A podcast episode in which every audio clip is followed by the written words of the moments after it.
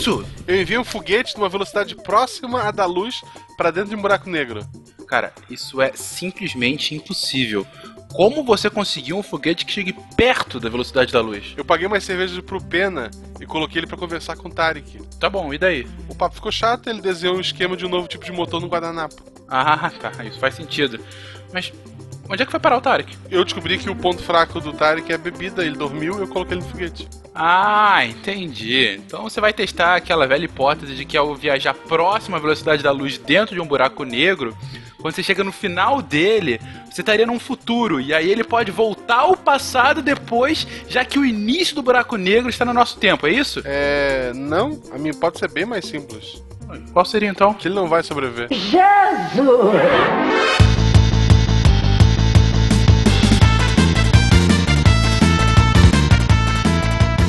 Olá pessoas, aqui é Fernando Malto Fenca, diretamente de São Paulo. E todos sabemos que os buracos negros foram criados no exato momento que Deus dividiu por zero.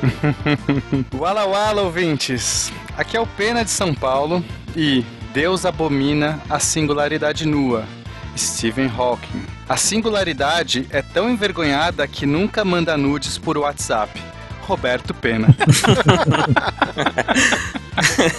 Alô, ouvintes, aqui é o Felipe de Montebello, Minas Gerais, e no programa de hoje vamos aprender a fazer um delicioso espaguete humano. Aqui é o Naelton do Rio de Janeiro e minha frase caiu no buraco negro. Salve, salve, amigos da astronomia, que é o Sérgio Sacani de São Paulo. Roubaram a minha frase que eu ia falar da divisão por zero também. Então eu só lembro de uma coisa, quando uma das primeiras vezes que eu ouvi falar de buraco negro foi na música do Soundgarden, Black Hole Sun, Want Come. Olha, desculpa, Sacane, não foi de propósito. Tranquilo. De Gaspar Santa Catarina, aqui é Marcelo Guaxinim e eu conto com os editores para me salvar de eventuais processos hoje. que horror! Você está ouvindo o Psycast, porque a ciência tem que ser divertida.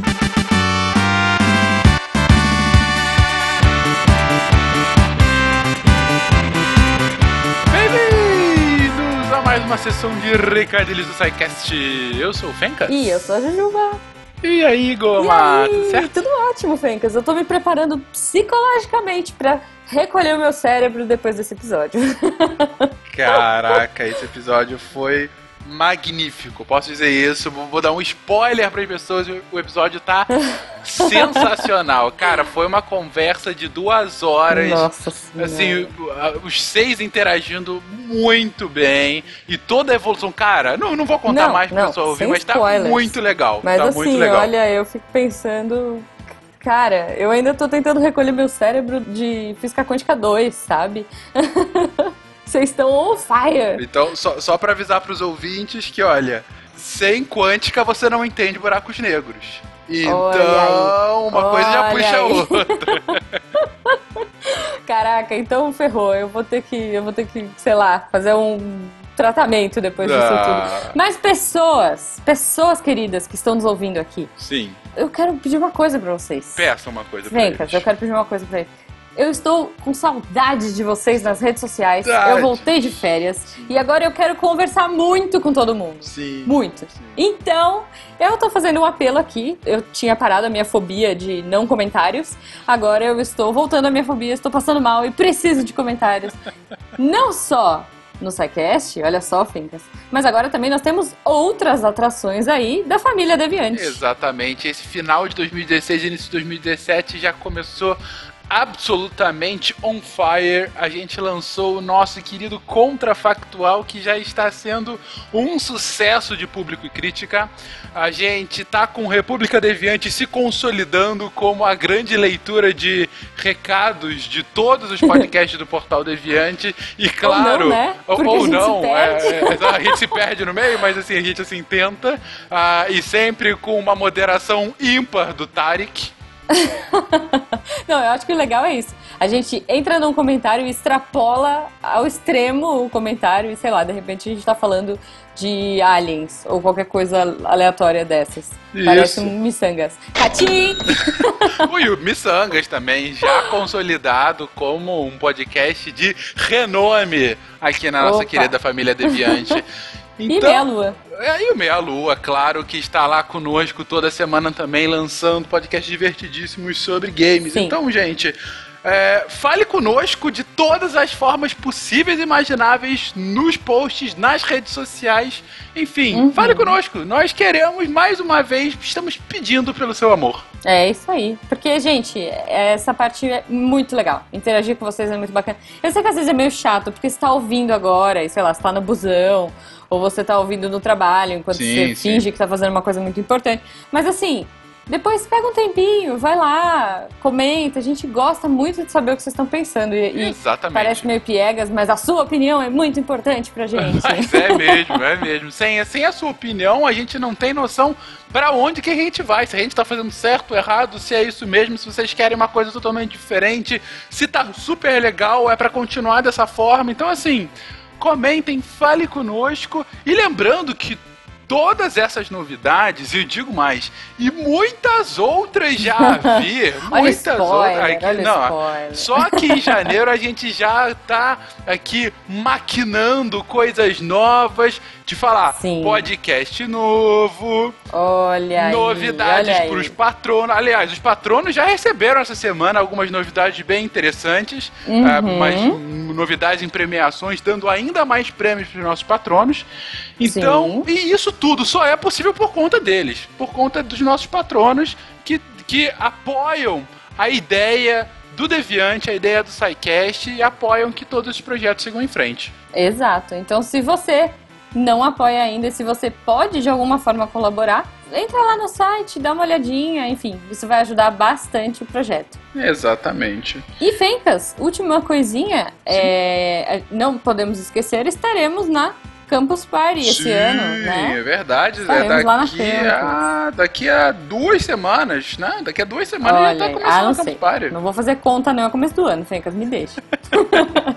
Daqui a duas semanas estaremos lá no IMB de 30 de janeiro a 5 de fevereiro, com palestras, com uma mesa somente do Portal Deviante e abraçando, mostrando o nosso amor a vocês, nossos queridos altas confusões com Altas vocês. confusões, é exatamente. E é isso aí, gente. É, Então- é- vai ser esse amor, vai ser muito divertido. Isso. É, se alguém vier com piadinha só porque a gente tá do lado do AMB de que quer me ver sambar e o caramba, eu quebro a sua cara. Não, mentira, eu não quebro a sua cara porque eu sou boazinha, mas assim, não, não, gente. E a eu não sei partir sambar, de tá? agora é uma promessa. Durante todos os dias da Campus Party, pelo menos uma vez eu vou puxar um samba Juliana com a presença da Juba. Já é. Não, não.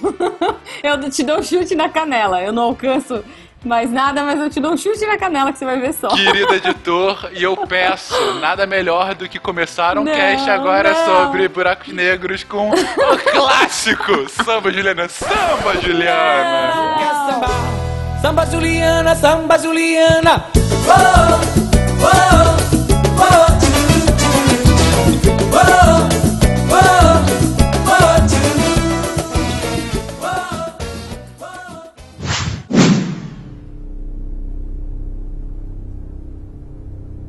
Os buracos negros são os dragões sedutores do universo. Por fora, quiescentes, mas no coração, violentos, estranhos, hostis, primitivos, que emitem um brilho negativo que atrai tudo para eles, devorando todos os que se aproximam demais. Depois de ter entrado na tumultuada órbita de um buraco negro, nada pode romper com seu apaixonado, mas fatal abraço. Em última instância, ele transforma tudo em presa e todos são sugados, infelizmente, de forma estupendamente brilhante, é verdade, mas de forma tão breve, em sua boca cuspidora de fogo do esquecimento. Dizem que os buracos negros contêm as memórias mais antigas do universo, e mais recentes também, ao mesmo tempo em que obliteram toda memória, obliterando todas as suas formas de encarnação. Tais paradoxos caracterizam esses estranhos monstros galácticos, para os quais a criação é a destruição, a morte, a ordem do caos e a iluminação da escuridão. Pois, como os dragões também são chamados de vermes, buracos negros são conhecidos como buracos de minhoca, oferecendo um caminho místico e íntimo para os confins do cosmos, trazendo luz assim que a consomem. Mas a mensagem daqui é que os buracos negros não são tão pretos quanto são pintados. Eles não são as prisões eternas que já pensamos serem. As coisas podem sair de um buraco negro tanto no exterior e possivelmente para outro universo. Então, se você sente que está em um buraco negro, não desista. Há uma saída. Só não sabemos ainda para onde. Robert Coover e Stephen Hawking.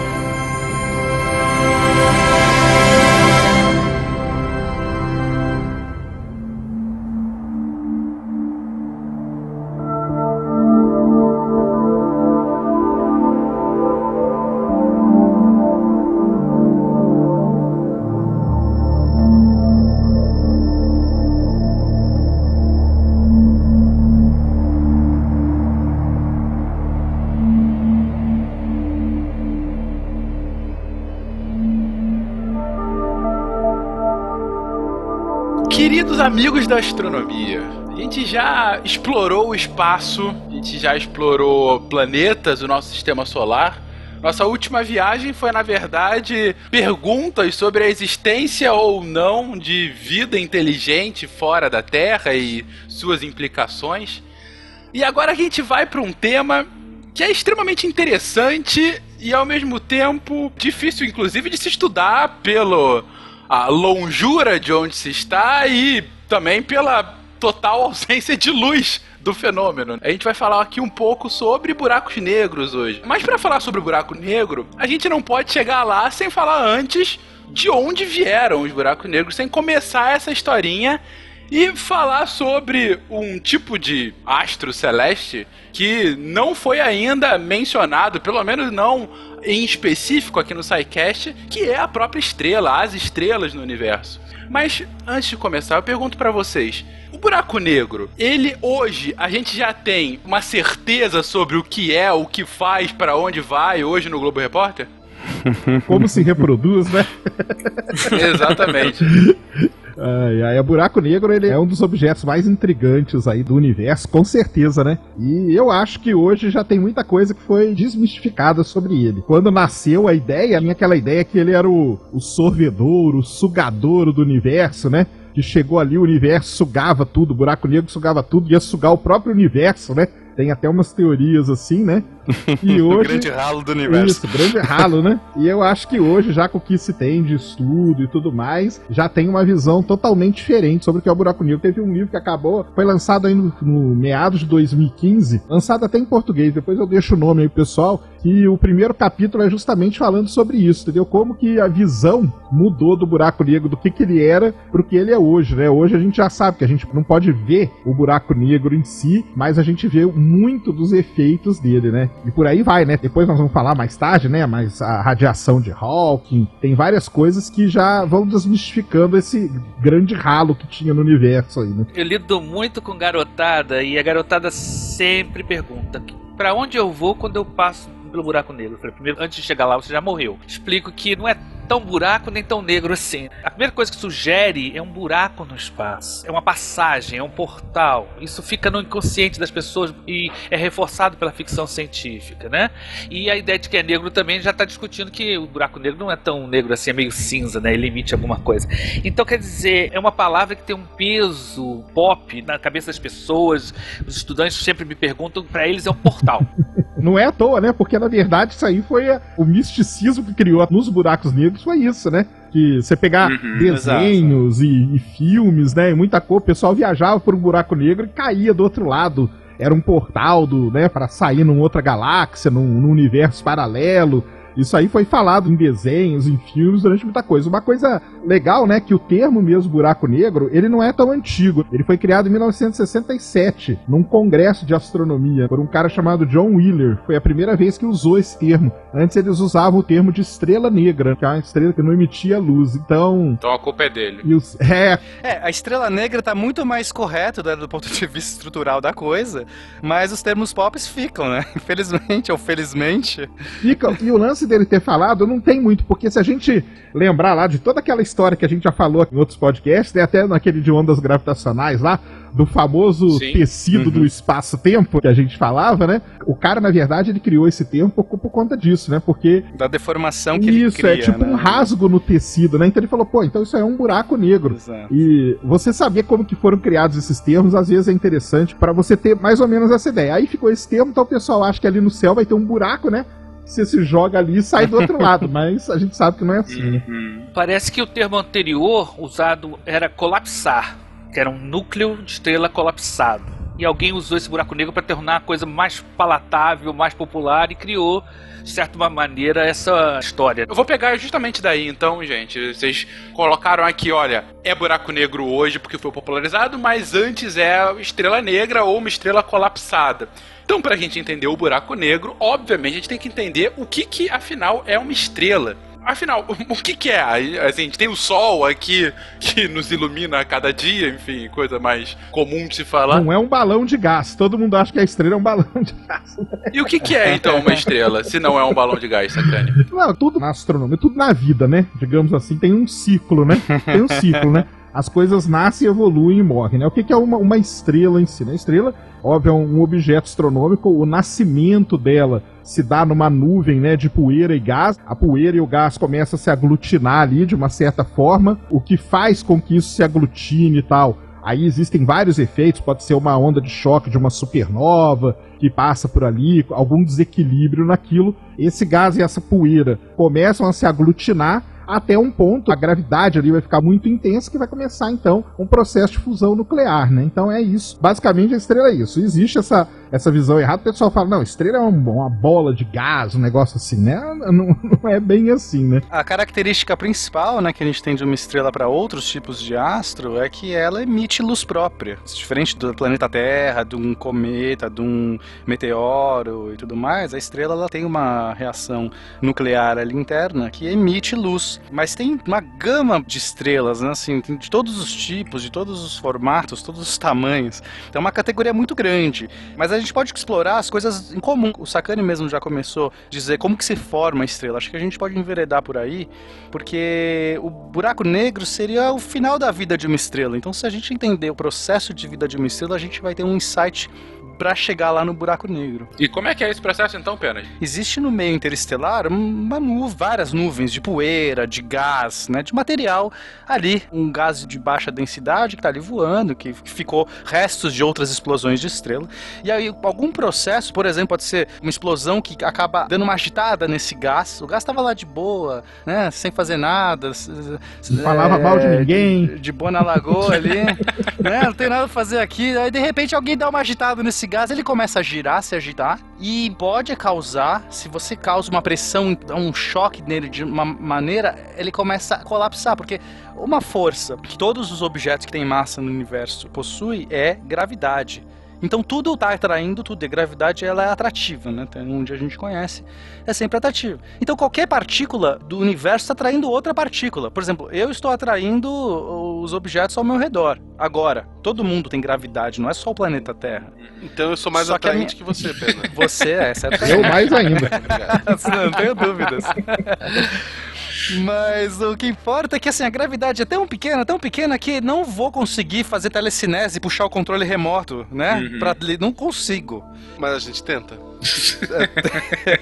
Mas se você está no espaço ali, ausente de outros tipos de força, a gravidade com muita matéria, então você imagina que essa nuvem, gente, não é uma nuvenzinha aqui, uma cumulonimbus que tá chovendo na sua casa. Uhum. A gente tá falando de uma nuvem que tem dezenas de tamanhos do sistema solar. É uma nuvem gigantesca, absolutamente gigante, ah, centenas de vezes o tamanho do sistema, às vezes milhares de vezes. Anos-luz, né? Nós estamos na escala de anos-luz, estamos falando de coisas. Anos-luz, é Gigantesco. o negócio. Então, uma gravidade, mesmo que pequena, mas quando você soma todas essas partículas, você tem uma resultante que tá traindo tudo pra onde? Pro centro dessa coisa, pro centro de massa, né? Então, tudo tá meio que puxando tudo, e pra onde que ela cai? Pro meio. Então, se você tem alguma agitação que faz essas coisas começarem a realmente colapsar, ou seja, elas vão se atraindo, se atraindo, esse efeito vai aumentando de escala você começa a densar e essa densidade aumenta, portanto a gravidade fica mais forte, aumenta mais, e aí você começa um processo que não tem mais como parar, que é o processo de formação de um sistema solar. Então toda essa massa, essa nuvem vai colapsando.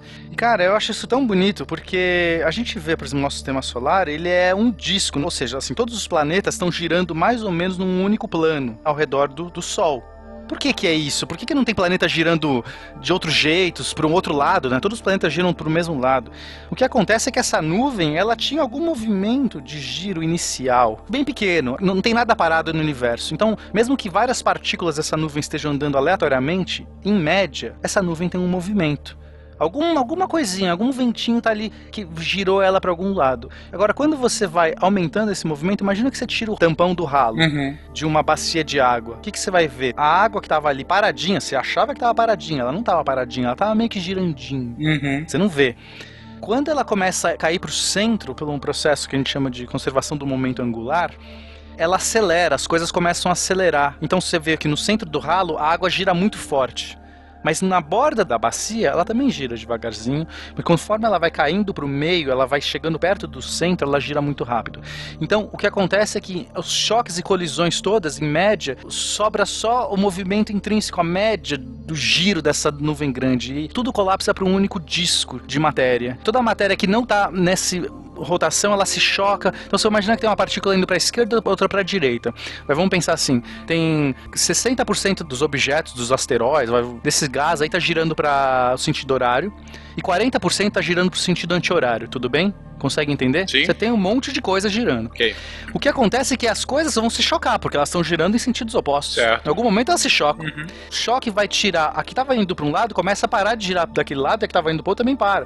Mas em média, ou seja, se a gente tiver 60% no sentido horário e 40% do sentido anti-horário, a gente vai sobrar com uma média de movimento para o sentido horário. E é essa média, esse movimento combinado depois desse monte de choques, aniquilações e condensações dessa matéria é que vai formar o disco de acreção do sistema solar. E esse disco vai formar os planetas, né? Então cada região vai se adensar e formar um grande glóbulo, um, um objeto que vai virar um planeta, mas no centro desse disco, que é onde tem a maior quantidade de material, vai formar um sol. Muito material vai estar no meio e vai formar um sol, uma estrela. Agora que é a parte bonita. Esse colapso gravitacional, ou seja, tudo está caindo para o centro, esse monte de matéria. Agora a gente está falando de toneladas de toneladas, de milhares de toneladas de material caindo para um único centro em comum, esquenta, porque vai começa a se agitar, se atritar, esquenta, esquenta, esquenta, a temperatura sobe, sobe, sobe.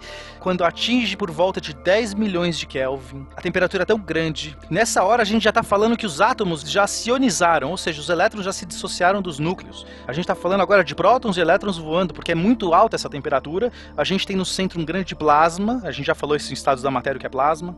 E aí começa uma reação nuclear chamada fusão nuclear. Ele vai fundir hidrogênio, que é o material mais abundante do universo, que é o próton, né? A gente não tem nem hidrogênio, é próton aqui. A gente está falando do, do próton e deutério, que é um próton com um nêutron. Eles começam a fundir isso em hélio. E o hélio é o segundo elemento da tabela periódica, é o elemento que tem dois prótons. Então, essa fusão, essa cadeia, essa, essa reação nuclear é muito energética ela emite muita luz, muita é, energia. E isso vai fazer com que tenha uma pressão interna, uma fornalha queimando intensamente dentro dessa protoestrela que ela está nascendo ainda, e vai impedir que a matéria caia, porque a matéria está tentando colapsar mais ainda, porque a gravidade é tão grande, tão grande, está puxando tudo. Só que de repente se acende uma fornalha, cria uma pressão interna, a luz tentando sair, se choca com essas partículas e cria uma pressão interna, e isso entra em equilíbrio hidrostático, né? Na verdade é um equilíbrio hidrodinâmico, porque tem forças de convecção, enfim, tanto faz entra equilíbrio. E aí a gente tem o nascimento da estrela, que é um objeto fazendo uma fusão nuclear, emitindo muita luz, e essa luz e essa energia impede a estrela de colapsar, então ela fica ali oscilando, né? Você pode ver que ela nunca fica perfeita, ela fica meio que oscilando, meio que nessa Você coisa. está colocando que a luz que ela emite, ela impede que haja uma autocolapsação. É, Eu não sei nem se existe essa palavra. mas que, É, que ela isso. se esmague por ela mesma de tanta gravidade ante a quantidade de matéria, porque é um efeito ah, exponencial, né? Tô atraindo, cada vez mais vai aumentando a minha massa, e como tá aumentando a minha massa, cada vez eu atraio mais. Até que chegar um ponto em que. Eu tô só recontando o que você tá falando pra ver se a lógica é essa. Aquela poeira num tamanho gigantesco, poeira muito, muito espalhada. Começa a se aglutinar, se aglutinar, até que chega num ponto em que, entre aspas, aí um centro, onde tudo tá orbitando em volta dela e tudo vai se aproximando dela. Ao que se aproxima. vai compactando. e Vai compactando, exatamente. Ao que se compacte, vai cada vez mais a partir do atrito ou do choque, ou enfim, da, dessa compactação em si, vai aumentando a própria temperatura, vai ficando cada vez mais quente ali, até atingir uma quantidade absurda de temperatura. Estou falando aqui de 10 milhões de Kelvin algo inimaginável para um padrão humano. A gente tem que lembrar que a gente vive aqui a, numa média entre 200 e 300 Kelvin em geral, né, aqui na Exato. Terra, mais ou menos. Então a gente tá falando de 10 milhões, gente. Uma temperatura tão grande que o próprio hidrogênio, ou o próton, partículas de próton começam a fundir e a partir dessa fusão você tem a emissão de luz e claro, de energia, mas é essa luz que acaba entrando em equilíbrio com a própria matéria e impede que a matéria acabe se compactando até colapsar completamente. Exatamente. Olha é isso. só, estou orgulhoso de mim mesmo. O legal da estrela é que quando ela nasce, o destino dela já tá traçado, entendeu? Uhum. Pela massa dela. É, pela massa. Tem estrelas que são muito grandes que elas vivem muito pouco tempo. Estrelas Exato. de tamanho assim intermediário, né, digamos assim, o Sol, por exemplo, né? Vamos pegar o Sol. O Sol é uma estrela ali intermediária, né? É, intermediária pra pequena, né? Isso, intermediário para pequeno. E ele tem todo o ciclo de vida ali. Então ele passou pelo nascimento, evoluiu, tá na sequência principal, aí depois vai para outra parte, quando ele vai crescer e tal. Daqui a pouco nós vamos falar, né, do que, que ele vai acontecer com ele. Exato. E agora tem estrela que essa compactação aí começa, ela já nasce com uma massa enorme, que ela vive muito pouco e já colapsa, entendeu? Mas a, e é justamente por esse fato da luz, digamos assim, emitida por ela, manter esse equilíbrio, é que a gente sabe mais ou menos, né, quanto tempo que vai ter, o Sol tem de vida, quanto tempo que ele, que ele já teve. E aí a gente sabe que quando esgotar esse combustível, aí vai começar o processo, digamos assim, da morte dele, né? Isso é muito legal que você fala, Sakane, porque é justamente o combustível. Quando a estrela nasce, ela não tem mais da onde tirar combustível, porque a nuvem já colapsou, os planetas já se formaram, o Sol já se formou, não tem mais matéria dando sopa assim, combustível tá dentro da estrela. Que é o hidrogênio dela. Enquanto ela queima o hidrogênio, ela tá convertendo hidrogênio em hélio, ela tá queimando combustível. A fornalha tá acesa. Perfeito. Você mede a massa da estrela, você sabe quanto tempo de vida ela tem, porque é quanto, quanto hidrogênio ela tem para queimar. Esse termo que a gente usa geralmente em divulgação, combustível e queimar, sugere uma coisa química. Então tem que lembrar que na verdade isso é só uma metáfora. O combustível nuclear ele não entra numa combustão. E outra coisa interessante que a gente podia simplificar toda a história da evolução estelar do nascimento em diante com o equilíbrio dessas duas forças, como se fosse um cabo de guerra, das forças que trazem tudo para o centro, que já foi bem explicado, a gravidade, essa vai continuar existindo sempre porque ela está ligada à quantidade de matéria ali, a massa, e as forças que empurram tudo para fora que estão relacionadas com a temperatura, que é a produção de energia interior. É interessante que ele mencionou que a estrela ao longo da vida dela ela não vai conseguir mudar a massa dela. Depende, se ela tiver uma estrela próxima dela, ela pode trocar massa com essa estrela, chamadas estrelas cerradas. Então elas podem até trocar. Tem casos de, estrelas muito próximas que trocam a atmosfera e mudam a evolução de uma. A que perde massa evolui mais devagar, a que recebe massa vai evoluir mais rápido. E às vezes elas até estão em rota de colisão, né? Duas estrelas distantes, mas se colidem em algum momento. Mas tirando essas exceções, né, o, o normal é que ela não, não vá mudar muito a massa. Sim, o problema é que não é exceção. A maior parte das estrelas que a gente vê no céu são duplas, triplas, quadruplas. O que é raro é uma estrela solitária. Ah, sim, mas é mesmo os sistemas binários são raros os que estão próximos o suficientes para trocar a massa. Sim, né? sim. Mas, por exemplo, com o relançamento da franquia Tatooine e o seu sistema binário, aquilo é fisicamente possível? Claro. é. E pra vocês terem uma ideia, o próximo Bzinho lá, que é o exoplaneta que todo mundo fala, ele tá num sistema triplo, porque é Alpha Centauro A, Alpha Centauro B e Próxima Centauro faz parte do sistema. Quem tá lá próximo a Bzinho vê três sóis no, no céu. Tipo Rio de Janeiro. tipo, Rio de Janeiro em. Um sol pra verão, cada um, assim. exatamente. Cara, tem um conto do Asimov que a galera que gosta disso tem que ler, que chama O Cair da Noite. E é excelente, que fala de um sistema quádruplo. Enfim, leiam, leiam. Não, é mais que isso. Mais do que isso, né? Mas é lindo. O conto é tão lindo que vocês, pra quem gosta de ficção científica, São tem mais que de ler. Seis estrelas e quando. Bom, não vou falar o final da estrela, senão. eu- Não, mas só pra. O começo é importante. Então imagina um planeta num sistema de várias estrelas nunca, Nunca tem noite, noite. porque qual a chance de ter uma noite? Esse livro é sensacional. Esse livro é sensacional. Mas eu queria deixar na mente do ouvinte essa ideia desse equilíbrio, desse cabo de guerra entre a força da gravidade e a produção de energia no interior da estrela, a gravidade puxando para dentro e a força térmica da luz e tudo mais para fora. Só com essas duas noções, dessas duas forças, esse cabo de guerra, a gente consegue entender toda a evolução das estrelas. Eu acho uma coisa muito. É bonito, como o Pena falou também, essa coisa de você ter é um equilíbrio entre a gravidade e essa produção de energia interna, determinando a história da estrela inteira, como o Sakane também falou. Eu acho isso muito bacana porque é uma coisa simples, de certa maneira. Por mais que você não entenda exatamente como é que é o interior da estrela, a princípio são duas forças em competição. E isso é muito interessante. Um dado interessante, só para enumerar o que a gente está falando: o nosso Sol, no interior dele, a temperatura é de 15 milhões de graus Celsius. E para ele manter toda essa luz que ele tem e toda a energia, ele queima 700 milhões de toneladas de hidrogênio por segundo. Essas toneladas são convertidas em cinzas de hélio.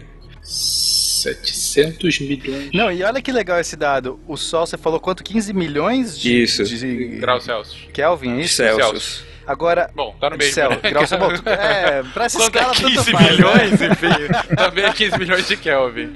A temperatura da superfície do Sol é 5.800 Kelvin. Mas só para vocês verem a diferença, porque a luz que tá lá no meio, que tá naquela temperatura altíssima, até ela sair para fora, até ela conseguir atravessar todas as camadas da estrela do Sol, ela vai sendo emitida, absorvida e remitida, absorvida e remitida, e a luz que sai é uma luz muito mais fria. Essa temperatura que a gente tá falando é a temperatura de corpo negro.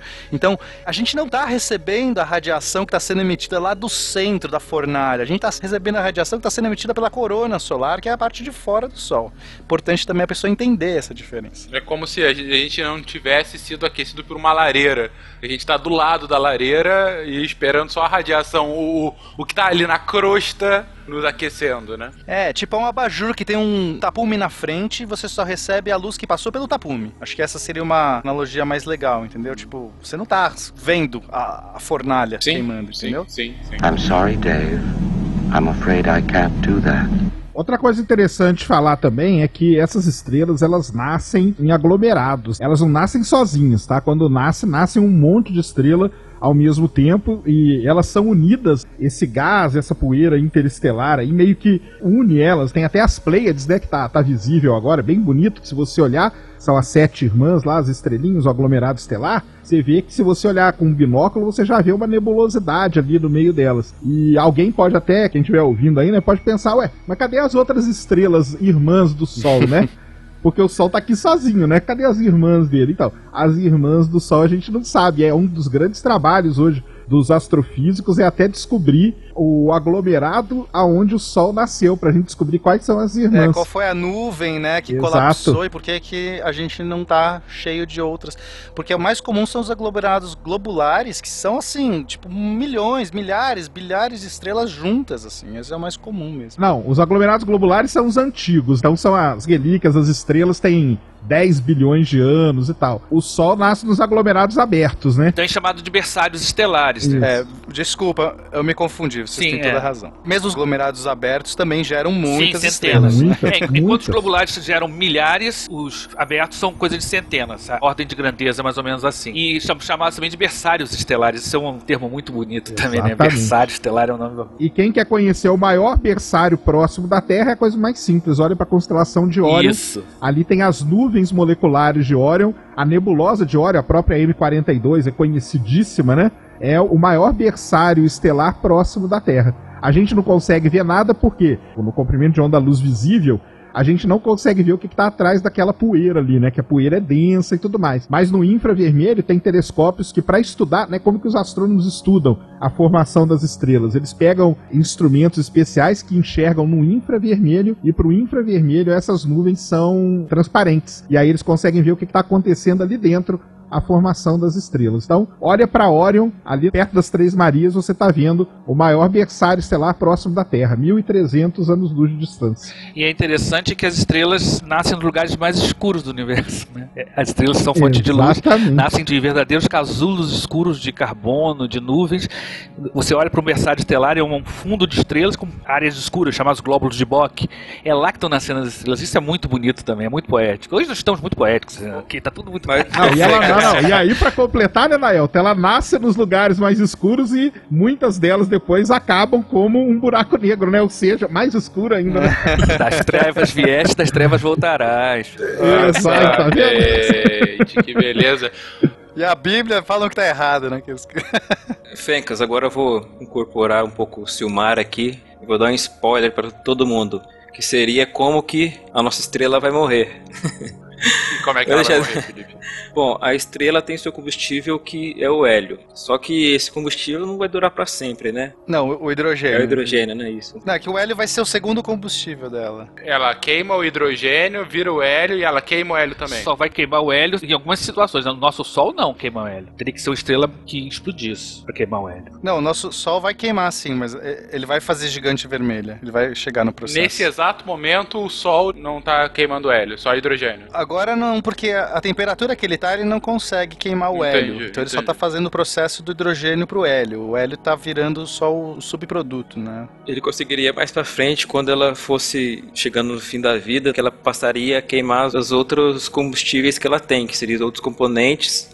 E que o último limite é o ferro. Isso. Que quando não tem mais nada pra ela queimar, ela queima o ferro e depois ela entra em colapso. Mas é importante a gente entender essa transição, que ela não é uma transição suave. Ou quer dizer, às vezes é, em alguns casos é suave, mas vamos pegar o Sol. Porque, assim, tentar colocar todas as estrelas nesse pacote é impossível. O cast ficaria gigante, porque tem todos os tipos de estrela com suas exceções. Então vamos tentar pegar estrelas da sequência principal, que a gente entende, que tem características próximas do Sol. sol Para ilustrar, tá? Mas que o ouvinte saiba que tem muitos outros. A sequência principal é justamente a sequência maior da vida de uma estrela, que é esse ciclo que ela está queimando hidrogênio em hélio e ela fica o maior período estável né, na- da vida da estrela. Por isso que a gente chama de sequência principal. Enfim, quando você caracteriza num diagrama HR, que é um diagrama que os astrônomos usam para entender a vida estelar, onde que as estrelas nascem e morrem, seria a fase adulta da estrela. É, o Sol você pode pensar que ele tá no meio da vida dele, né? Ele tem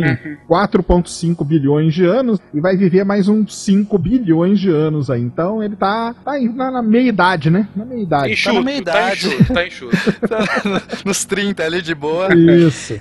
Mas aí o que acontece? Depois desses mais 5 bilhões de anos, vai acabar o hidrogênio. Aqui não vai acabar, né? Fala que vai acabar, mas não vai ter tanta abundância assim para ele conseguir manter a produção de energia na mesma taxa. Vai acabar o hidrogênio nuclear. A coisa toda é o núcleo. Vai acabar o hidrogênio, vai criar um, um núcleo inerte de hélio. Inerte no sentido de que ele não reage. É, vai ter muito hélio ali e pouco hidrogênio. E aí, a força que o Nelton mencionou, interna, que tá empurrando para cima, mantendo a gravidade, impedindo que a estrela colapse, vai diminuir. E nessa hora que ela diminui, a estrela ela começa a se enrugar, ela vai diminuindo de tamanho, só que isso faz aumentar ainda mais a temperatura. O atrito é maior ainda, a gente está falando de mais matéria sendo comprimida, socada, sendo condensada, toneladas e toneladas num núcleo. E isso vai aumentar a temperatura. Aumenta a própria densidade da estrela? A densidade do núcleo. Isso tudo tá acontecendo no núcleo. Do núcleo. Núcleo contrai e a parte externa expande. É, mas a parte externa vai expandir logo mais, Sim. assim, vai se a gente pegar, no primeiro momento, a gente vai ter uma contração da estrela como um todo, mas aí isso vai desencadear uma reação muito forte no núcleo.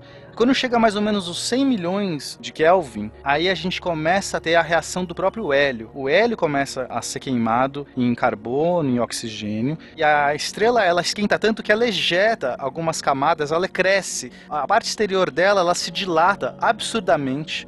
E essa reação é tão mais forte, essa reação do hélio é muito mais poderosa em termos de energia do que a reação do hidrogênio, mas muito mais poderosa, que a estrela ela fica gigantesca. E, Alguns tipos de estrelas chegam no estágio que o nosso Sol vai virar, que a gente chama de gigante vermelha. O Sol vai ficar tão grande, tão grande, que ele vai englobar a órbita de Mercúrio, por exemplo. Ele vai ficar absurdamente gigante. E nessa hora a gente já fritou, né? Mas, bom, enfim, se a gente aí. durar até lá, a gente vai ter muita Durar sorte. mais 5 Eu costumo falar pra garotada que eles ficarem tranquilos que dá pra ir na praia muito tempo antes. Né? Relaxa, não fica assustado não, que dá tempo ainda de. Naelton, você pode até complementar, pode falar pra eles que o Rio também já prepara bem pra essa fase. É, só vão sobreviver os É um cariocas. estágio. Só os cariocas sobreviverão, porque eles já estão prontos, já, já estão totalmente carbonizados já. É, Até lá o filtro solar ele já deu uma melhorada na tecnologia, gente. Vai ser tranquilo. É. Mas, gente, vocês têm que entender o tamanho desse Sol. A gente tá falando do Sol que vai englobar a órbita de Mercúrio, assim, o tamanho dele. Vai além disso, vai além. Vai até Vênus. É, eu acho que chega até Marte, se não me Eu engano. não sei se chega em Marte, mas enfim, aí depende dos cálculos. Mas o que importa é que ele vai ficar gigantesco. E aí esse processo é muito mais rápido. A estrela agora ela tá definhando. Se a gente pensar, ela tá começando a ter uns colapsos de morte. Ela tá tipo naquele processo final da vida dela. E aí o nosso Sol, por exemplo, vai ficar só 1.2 bilhões de anos nesse processo, ou seja, é muito mais rápido. Ele ficou 10 bilhões de anos queimando hidrogênio em hélio e 1.2 bilhões queimando hélio em carbono, oxigênio e outros Aí depende, o nosso Sol não tem muita força, não é uma estrela muito grande, não vai conseguir fazer, sintetizar outros componentes. Mas estrelas maiores conseguem fazer outros componentes, inclusive até o ferro, né? Porque você vai fundindo um no outro, outro no outro, outro no outro, até chegar no ferro. Só que você não pode fundir além do ferro, porque o ferro está no limite, porque elementos mais pesados do que o ferro, eles absorvem energia quando fundem. Então, até o ferro você emite energia quando funde. O ferro está bem no limite, não consegue emitir, fazer materiais mais pesados do que o ferro por esse processo de fusão. Eu acho interessante que a gente tem que ver que a estrela ela sofre um processo que, enquanto o núcleo contrai, a parte externa expande. Então, é um negócio esquisito, né? E a temperatura externa da estrela vai cair, no caso do nosso Sol. A fotosfera, que é a parte que a gente vê da estrela, aquela casca, no Sol é amarelo, branco amarelado. Quando ela se tornar uma gigante, vai ser uma gigante vermelha, porque o vermelho é uma temperatura menor do que o amarelo e do que o azul. As pessoas intuitivamente, a garotada, quando falam no planetário, eles acham estranho, porque eles acham que o vermelho é uma cor mais quente do que um azul. Quando na verdade, do ponto de vista de estrela, espectroscopicamente falando, usando o espectroscópio, quanto mais azulado, mais quente, quanto mais vermelho, mais. Claro que quando a gente fala frio aí, a gente tá falando de 2 mil graus, né? Tipo Rio de Janeiro. Coisa pouca.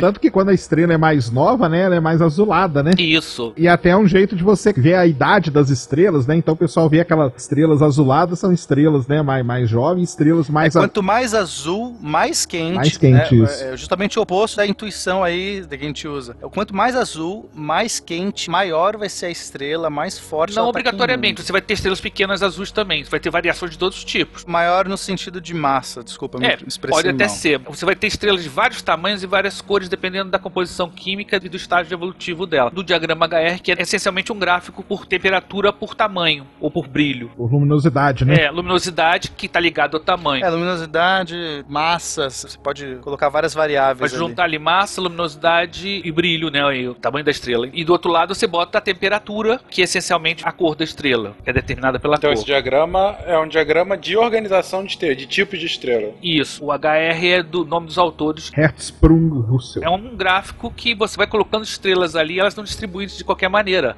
Elas vão se distribuir a- através de uma região onde vai estar predominando a quantidade de estrelas, que é o que o Pena já falou, que é a sequência principal. É, para o ouvinte entender, imagina que antes da da gente ter esse gráfico, a gente pensava, pô, estrelas tem de todos os tipos, todos os tamanhos e tudo mais. E aí um dia as pessoas começaram a entender que não, existe uma ordem, uma vida, existe um processo. Como ela sai de uma região e vai para outra, não é aleatório. E aí quando você monta esse gráfico, você vê uma linha, você vê linhas, você vê colunas. E aí você fala, ah, não é de qualquer jeito. E isso ajudou muito, por isso que a gente fala sequência principal, porque a gente fala, opa, essas estrelas estão nessa região do Isso. gráfico.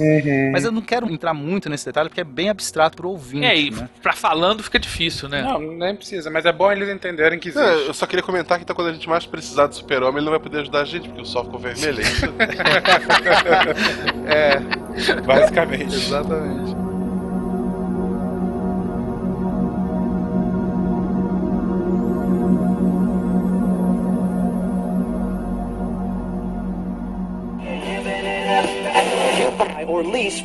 Bem-vindo à Rádio 2.0. Monetize conteúdo em áudio, anuncie, ouça, presencie o nascimento de um mundo feito de som. cloudradio.com.br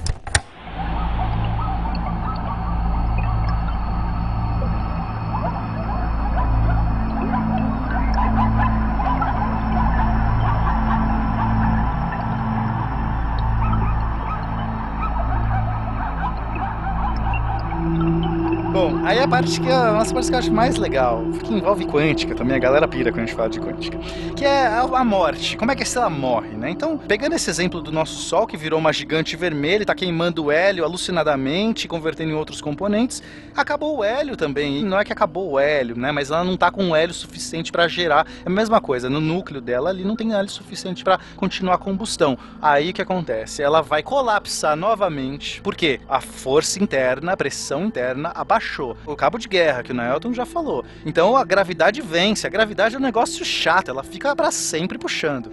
A gravidade vai puxando de novo essa gigante vermelha pro seu núcleo, esquenta de novo e aí ela entra num processo de supernova. Ela vai explodir. A temperatura é tão grande que ela não consegue sustentar. É tão um efeito interessante entender por isso que acontece, como se ela quicasse. As camadas que estão de fora vão caindo para dentro, de repente elas quicam com o núcleo. É como se você colocasse uma bolinha de ping-pong quicando numa bolinha de basquete. Se alguém fizer um, um dia esse experimento, vai entender o que eu tô falando. Você joga uma bolinha de ping-pong e uma bolinha de basquete juntas, joga a uma certa altura, um metro do chão. Quando quica, a bolinha de ping-pong vai lá para a altura.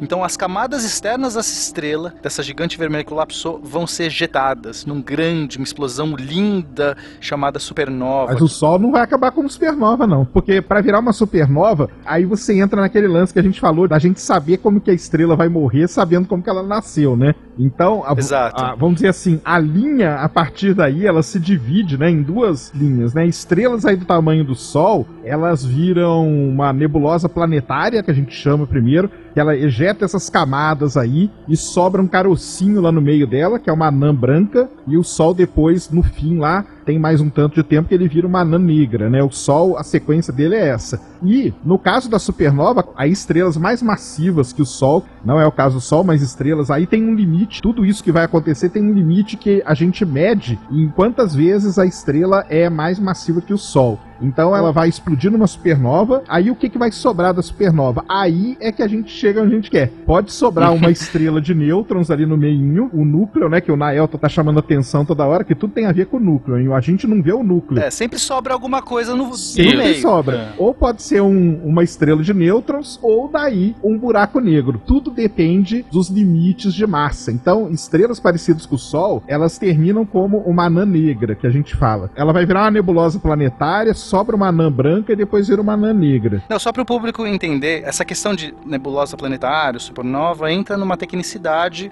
dos astrônomos, mas existe essa ejeção das camadas externas, ela vai permear, ela vai enviar para o espaço um monte de material, de elementos químicos que ela gerou, né? Porque ela ficou gerando um monte de elementos químicos durante a vida dela. E aí nessa explosão que acontece, que vai depender obviamente de magnitude, como o, o falou, ela vai permear o meio interestelar de novo. Ela vai semear de novo um monte de material para que no futuro outras estrelas possam se formar. Então ela está devolvendo. Ela morreu, mais ou menos aquela coisa. Você morre, você se decompõe e o seu material, os seus átomos, sua matéria vai ser aí adubo para que outras coisas surjam. Embora tenha uma tecnicidade aí, você falou certinho.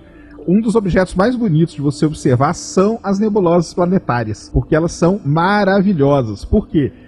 podem procurar aí, vocês estão ouvindo, procura nebulosa planetária, vocês vão ver as imagens. E principalmente depois que o Hubble foi lançado, as imagens que ele fez das nebulosas planetárias, que foi quando os astrônomos realmente começaram a entender. Você vai ver que são várias camadas, porque a estrela ela não vai morrendo, não morre. Quando é supernova, sim. A supernova é uma explosão praticamente instantânea, né?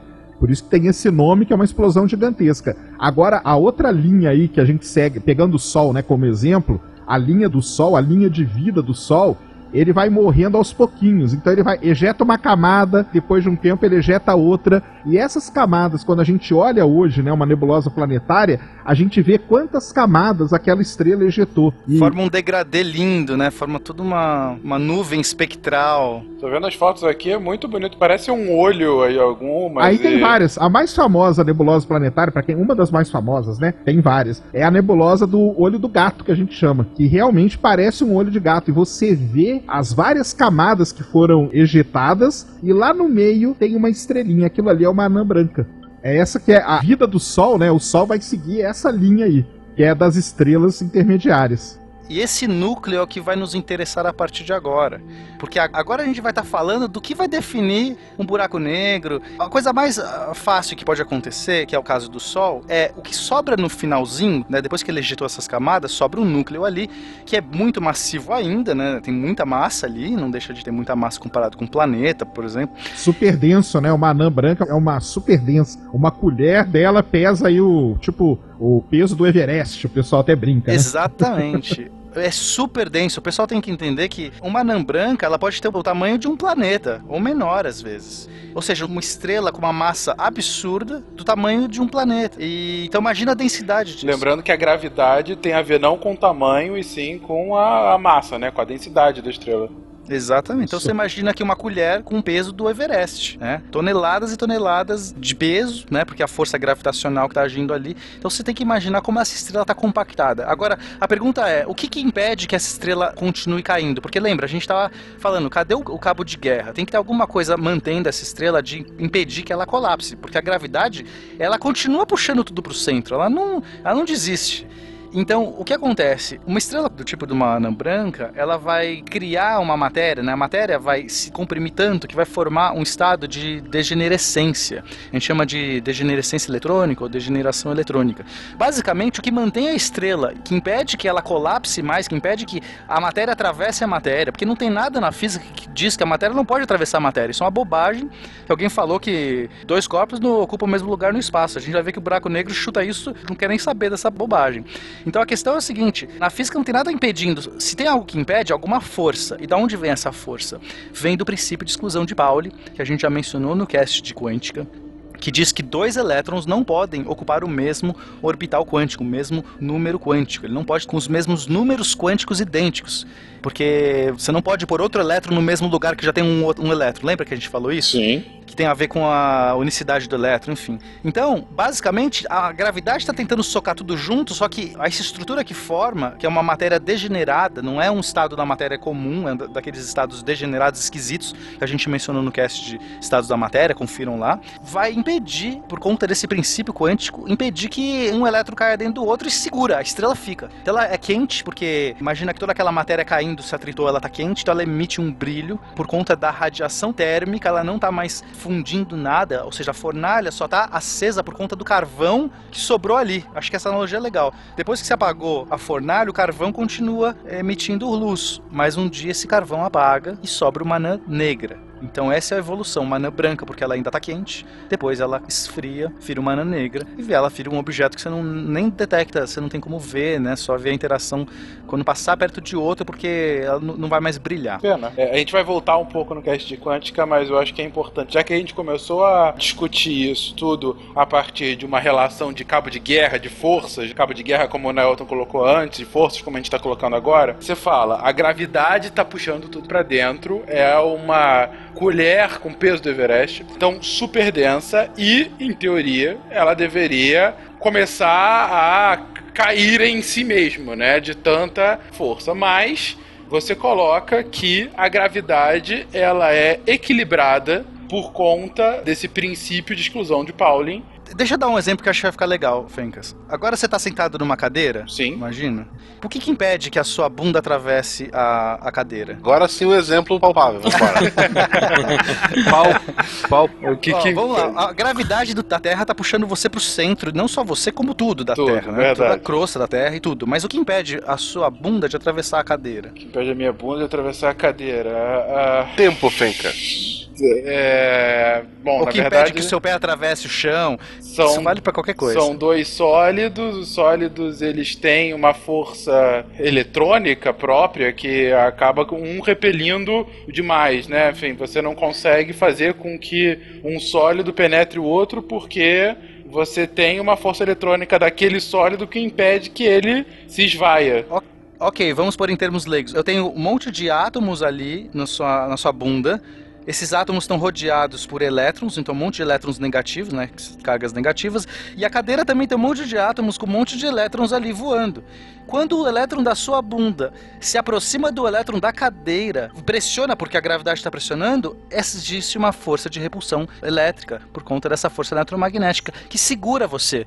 Por quê? Porque a gravidade não é tão forte, você não pesa tanto quanto o Everest para socar de tal maneira os elétrons da sua bunda próximos ao elétron da cadeira, de tal maneira que atravesse. Você entende que existe uma força eletromagnética que sustenta você. E é essa a força que faz a gente segurar as coisas, que faz os objetos não entrarem uns pelos outros. As pessoas muitas vezes nunca se questionam isso, sabe? Assim, por que faz você não atravessar as coisas? Existem os elétrons ali do seu átomo, tá repelindo os outros. Era justamente essa a minha pergunta num ponto de vista solar. Finalmente chegamos no buraco negro, é isso?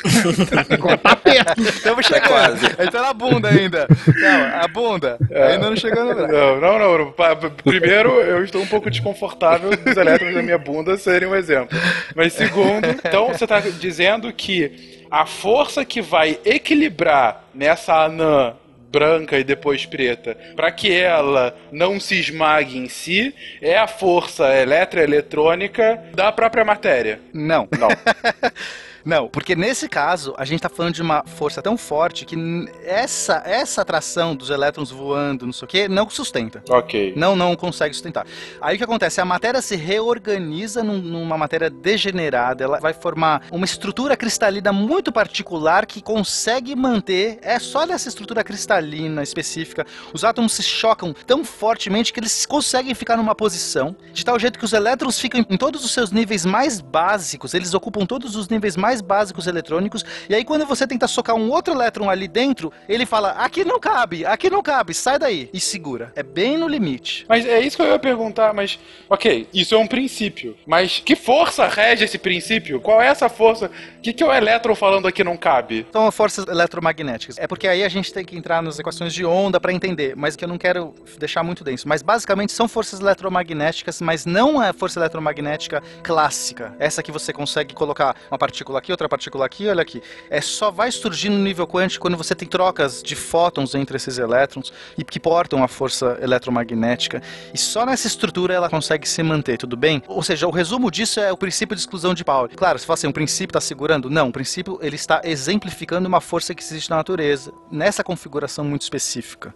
Mas eu estou falando que é uma configuração quântica. Se eu modelasse isso classicamente, não funcionaria. Se eu só usar Newton, esse elétron não sustenta o outro. A gente está falando de uma gravidade muito maior. Mas quando eu consigo aplicar as configurações quânticas, que a gente vai usar a teoria quântica de campos para explicar essas interações quânticas, aí você consegue segurar. Tudo bem? Tudo mais ou menos bem, mas realmente a gente não vai conseguir entrar com Só uma. lembrando que a gente tá lá na anã branca pra anã negra, viu, pessoal? Não, Isso não, aí pode, são, pode ficar tranquilo. são estrelas que são do tamanho do Sol ou até 1.5, 1.4 vezes o tamanho do Sol, tá? Coisa maior que isso, na hora que chega ali na fase, ela não tem anã branca, entendeu? Ela não passou pela nebulosa planetária, ou seja, ela não foi morrendo aos poucos. Ela morre de uma vez, numa explosão de supernova, entendeu? Se a estrela tem acima de 1.5 vezes a massa do Sol, ela explode de uma vez, entendeu?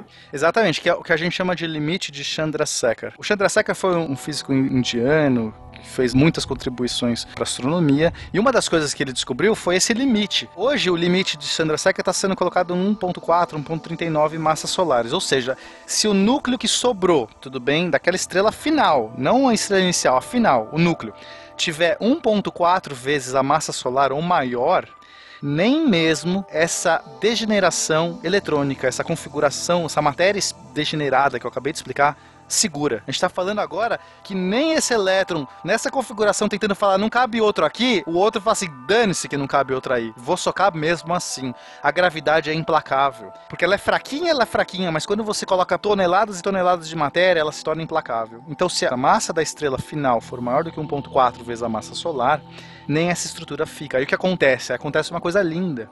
Os elétrons se recombinam com os prótons e formam nêutrons. E você tem uma estrela praticamente, pelo menos todo o núcleo dela, praticamente só de nêutrons. Não tem outra coisa a não ser nêutrons ali dentro. Porque a força é tão grande que os elétrons eles se recombinam com os prótons através de um decaimento beta invertido. Não vou entrar nesses detalhes, senão a gente não vai chegar no buraco negro hoje. Porque não é objetivo aqui, tá, Claro. gente? Quem quiser, depois a gente quântica serve para isso. Aí a gente vai entrar numa outra matéria degenerada que é mais ainda particular, porque agora a gente, em vez de elétrons não podendo ocupar os outros lugares do elétron, a gente está falando de nêutrons, que são blocos muito maiores do que elétrons. A gente está falando de uma matéria muito mais socada, muito mais densa, muito menor que aí são as estrelas de nêutrons. Então você imagina estrelas que têm um diâmetro de 15 quilômetros. Uma estrela com uma massa de 1.4 massas solares dentro de 15 quilômetros. 15 quilômetros é tipo... Menos do raio de São Paulo, da cidade de São Paulo. Menos raio de São Paulo, Não, gente. bem menos, bem menos. É ridículo. 15 km é que eu pedalo pra ir pro trabalho. Aliás, eu pedalo 20. É ridículo. Imagina a densidade dessa estrela. Vocês têm que tentar entender. A gente tá falando de uma coisa absurda. Tá? A quantidade de força que tá envolvida, a gravidade puxando. E ainda nem é o buraco negro, hein? É uma estrela de nêutrons. ok, a gente tem uma estrela de nêutrons socada por conta do princípio lá do duplo twist escarpado, mas continua. Tá, desculpa, Fencas. A gente, acho que se a gente entrar nesse detalhe, vai perder o. De o fato, a gente objetivo. não vai conseguir explicar o princípio do beta invertido aqui. Querido ouvinte, se você quiser ler mais sobre isso. Eu juro que um dia eu faço um cast só pra explicar o decaimento beta Caramba. invertido. Não, eu sugiro, eu sugiro o pessoal que tá ouvindo, É. pra, pra vocês entenderem tudo isso aí que foi falado, batam aí no Google, na hora que vocês estiverem ouvindo, pessoal, batam assim, ó. Sun é Life Cycle no Google. Em inglês mesmo, vocês vão ver milhares, milhões de desenhinhos que mostram como que é essa divisão da vida estelar dependendo da massa dela, entendeu? Então, a massa estrela parecida com o Sol, ela segue um caminho. E aí, com esse limite aí, 1. ponto- arredondar para 1.4, né? Esse limite aí É, de pode ser. 1.4, ela segue uma- um outro caminho de vida, entendeu? Isso que você tem que guardar na cabeça. O Sol nunca vai virar, não vai virar um buraco negro, por isso que tem a música do, do, do Soundgarden lá que eu falei no começo. O Sol não vai virar um buraco negro, ele não tem massa pra isso. Mais estrelas que tem aí. E aí também 1.4 também não vira, porque vira uma estrela de nêutrons que, embora seja densa, ainda tem como coisa escapar dela. E aí tem o- a, a outra parte ainda que, a- que seria o fatídico aí buraco negro, né? A gente vai deixar um link no post com um ciclo de vida estrelar aqui. Só citar que a estrela de nêutrons eh, ela pode ser captada com facilidade, né? São chamados pulsares. O pulsar é uma estrela de nêutrons, ela está girando, ela é como se fosse um farol emitindo um sinal periódico. Quando os primeiros radioastrônomos identificaram esses sinais, eles botaram lá LGM, Little Green Man. Pensaram que era um sinal periódico batendo. Então, quer dizer, a estrela de nêutron, apesar de ser uma coisa muito compacta, além da estrela anã branca, a gente já passou da anã branca, tá chegando na estrela de é uma coisa compacta pra caramba, mas assim ainda consegue emitir e esses pulsares são uma coisa tão interessante que foi usada na- naquela placa dourada que foi na Voyager para localizar a Terra. Eles fizeram várias linhas identificando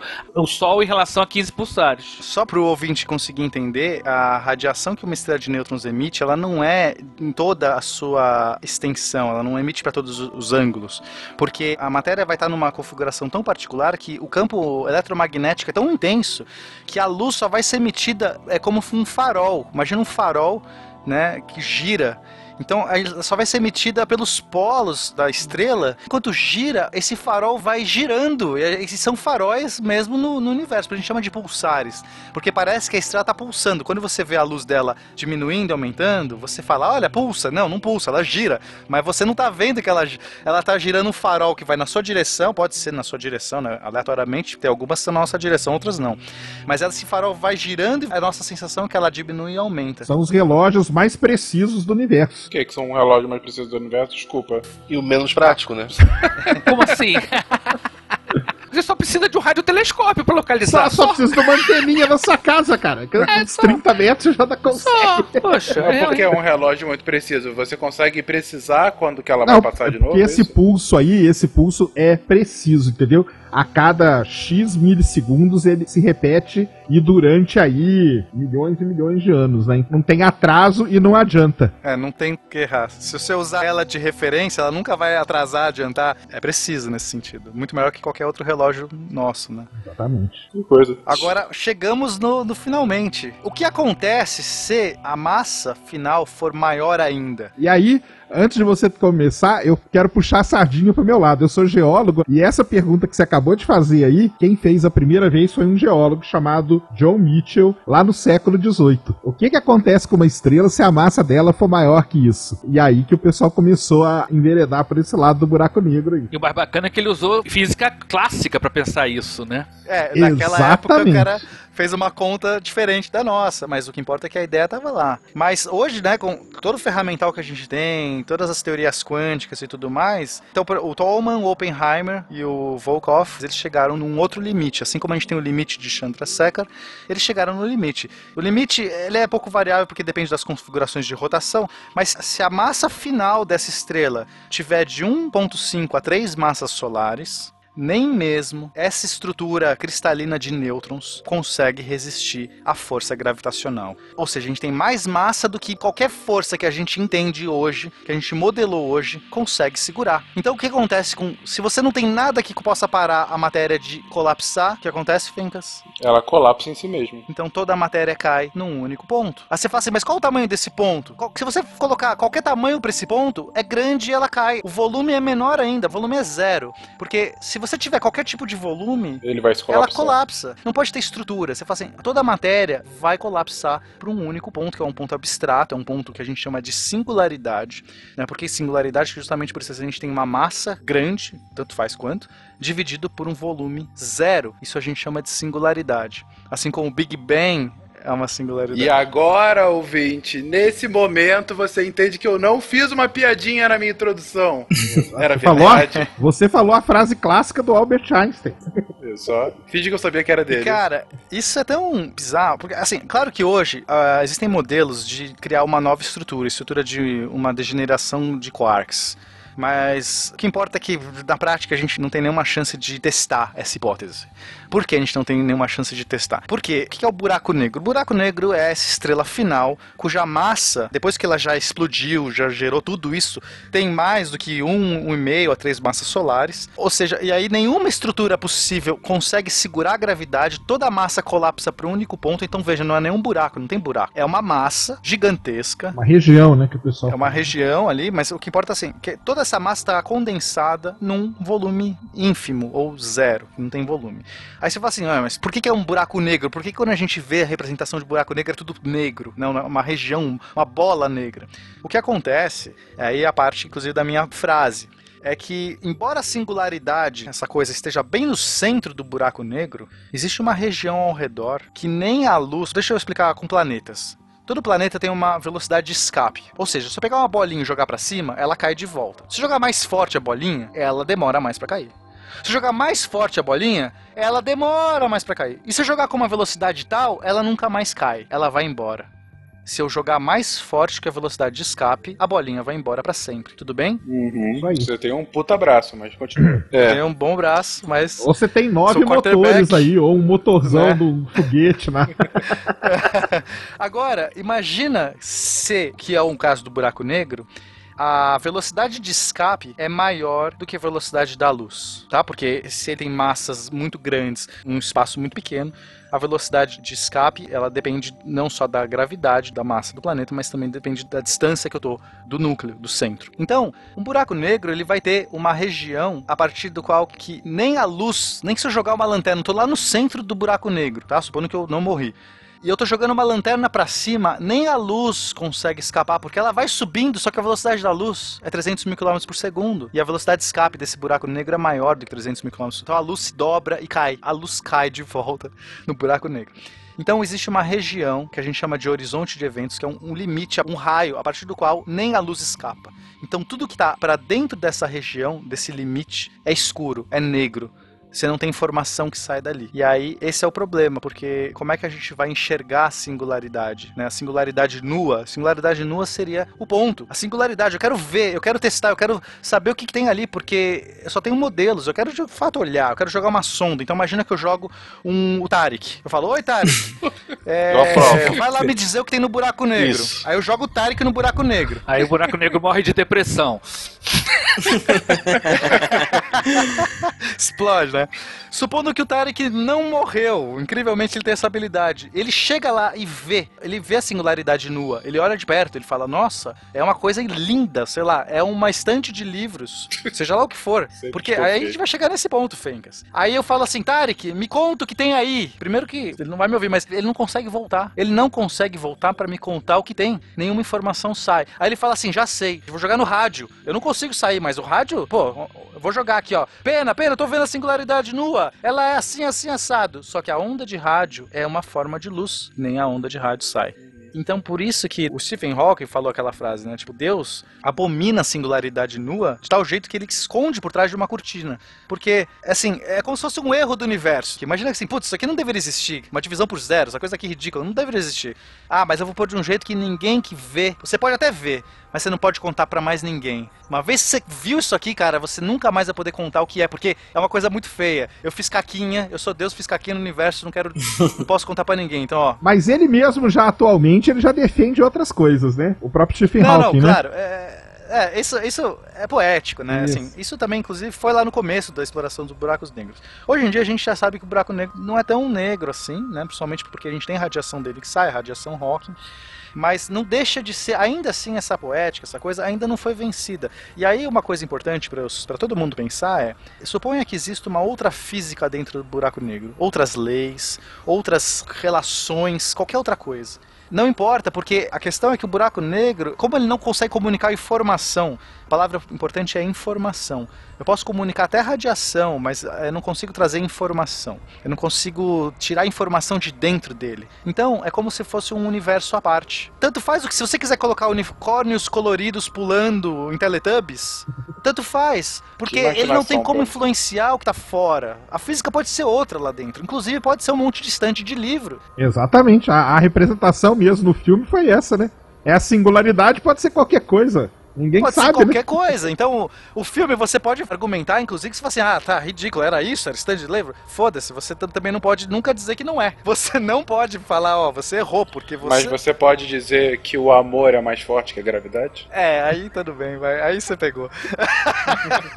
aí, aí você me fudeu, velho. I'm sorry, Dave. I'm afraid I can't do that.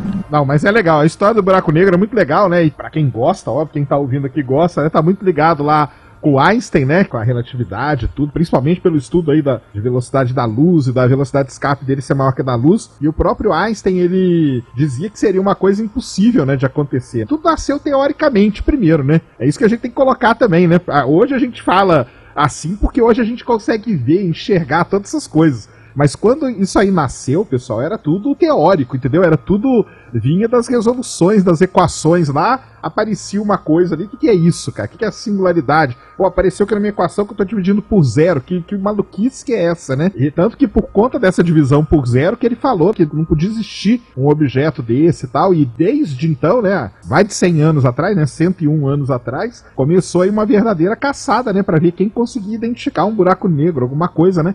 Até na época do Hawking ali, era um negócio ainda muito teórico, né? Quando o Hawking escreveu a- as teses dele, né? Principalmente da radiação de Hawking, né? É, ele foi muito criticado, inclusive, porque tinha um lado da astrofísica ali que falava que isso tudo era bobagem, essa coisa de buraco negro, de objeto colapsado, isso tudo, tipo, não poderia existir. Tinha uma escola forte, até que foi vencendo, porque quando a gente começou a olhar certas estruturas, principalmente olhar no centro da Via Láctea, no centro de galáxias, e aí a gente via que tinha que ter uma estrutura ali que era muito mais massiva do que qualquer limite e que de fato fazia às vezes ela conseguia, o efeito gravitacional conseguia manter. Então você imagina que no centro da nossa Via Láctea, nossa Via Láctea é uma, uma galáxia espiralada.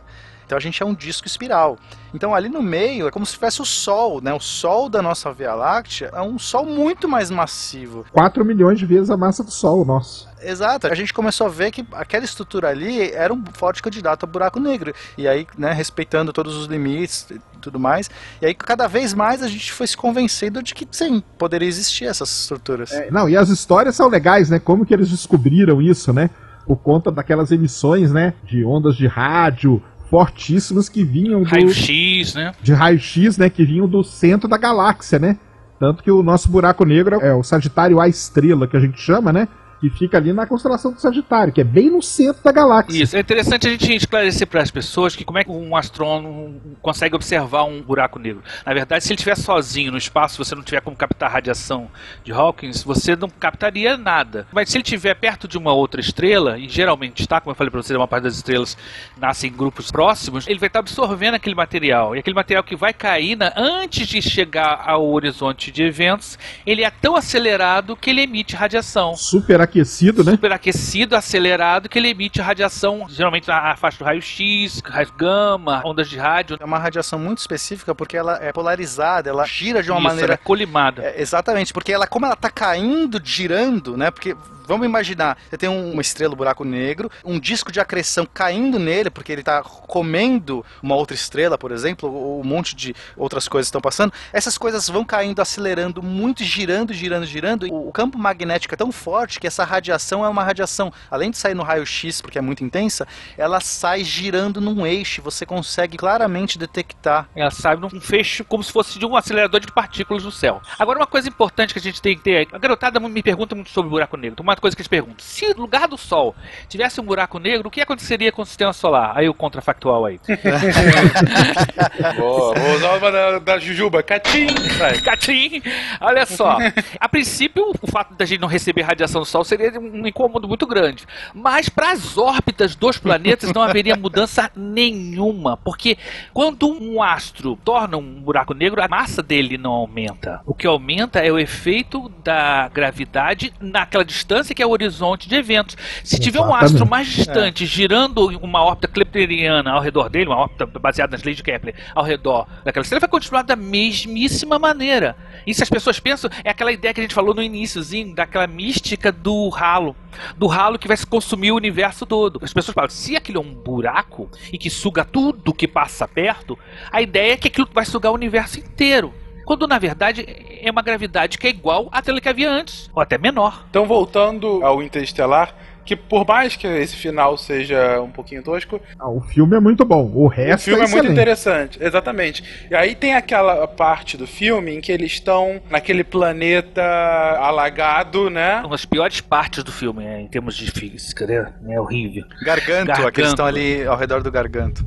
É horrível aquilo. Enfim, seria possível, de fato, um planeta justamente quase no limite do horizonte de eventos. É, mas você vê que aquele planeta lá, você vê o tamanho da força de maré que ele sofre, né? Gente, ma- Isso, É. exatamente. Que a onda Exatamente. atravessa o planeta inteiro, né? É. Ô, ô Fencas, é assim, fora do horizonte de eventos, Aham. tá tudo, Tudo bem. bem. nada demais acontece.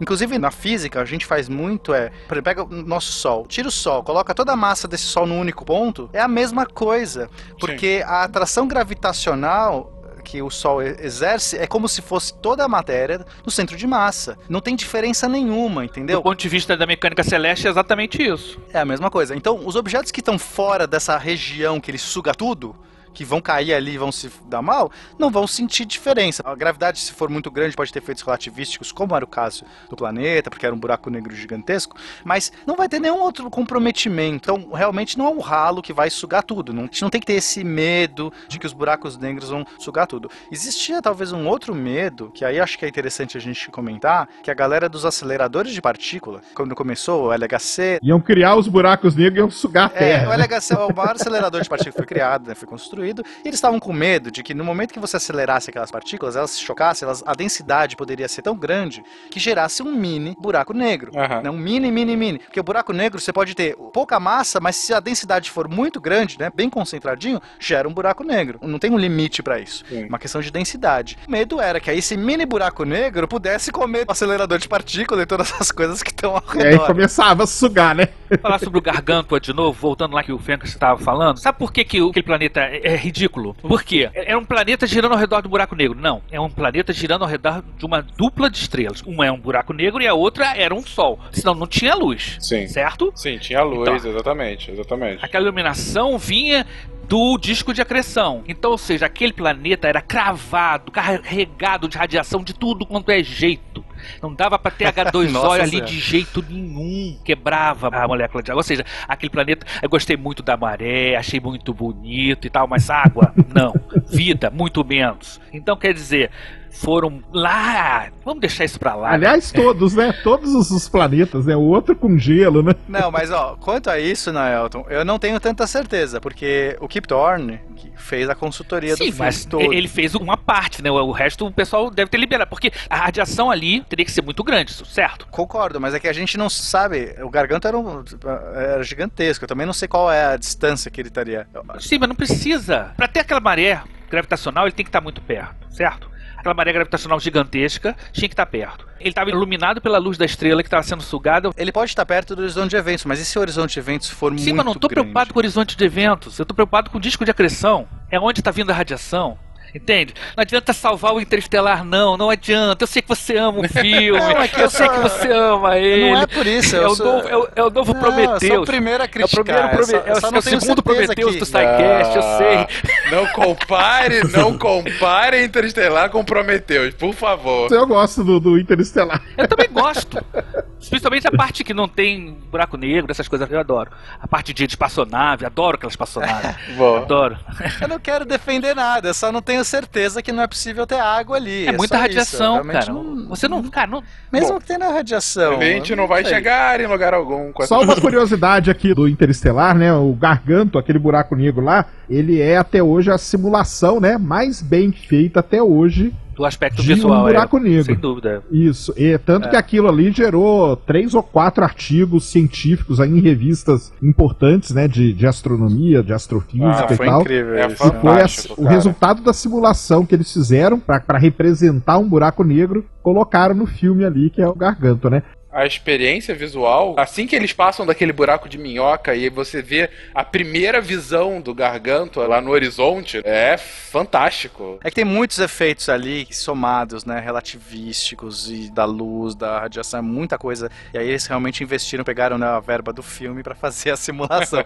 porque as, os laboratórios não tinham aquela verba lá pra fazer a simulação. Isso foi genial, né? Agora, uma coisa interessante aí que vocês falaram, né, do horizonte de eventos, é, eu não sei se vocês sabem, mas existe um grande projeto hoje que. Como que a gente vai ver um buraco negro, então, né? Não tem como ver, né? O buraco negro em si a gente não vai ver. Como já foi falado, a velocidade de escape dele é maior do que a velocidade da luz, ou seja, a luz, como a gente conhece, tá? a luz ótica, né? A luz visível, não vai sair dele. A gente vê alguns efeitos, que são essas altas energias aí, raio-x, ondas de rádio também, a gente consegue enxergar com determinados instrumentos, mas existe um grande projeto que é o tal do Telescópio do Horizonte de Eventos. Eles querem juntar os maiores radiotelescópios da Terra, aí tem o ALMA no Chile, o VLA, o VLBI, são grandes conjuntos de antenas, vão colocar elas trabalhando juntas e você vai ter virtualmente um telescópio que teria o diâmetro do planeta Terra. E com isso, já foram feitas as contas, os cálculos, tudo, você vai conseguir enxergar, por exemplo, o horizonte de eventos do nosso buraco negro aqui, do Sagitário à Estrela. Então está sendo construída essa ideia, chama Telescópio do Horizonte de Eventos, para poder ver o horizonte de eventos. Porque hoje o que, que a gente consegue ver? Se você apontar para Sagitário à Estrela, você vai ver um monte de estrela ali perto dele, orbitando numa velocidade altíssima, que é o que o Naelton falou ali, né? Então,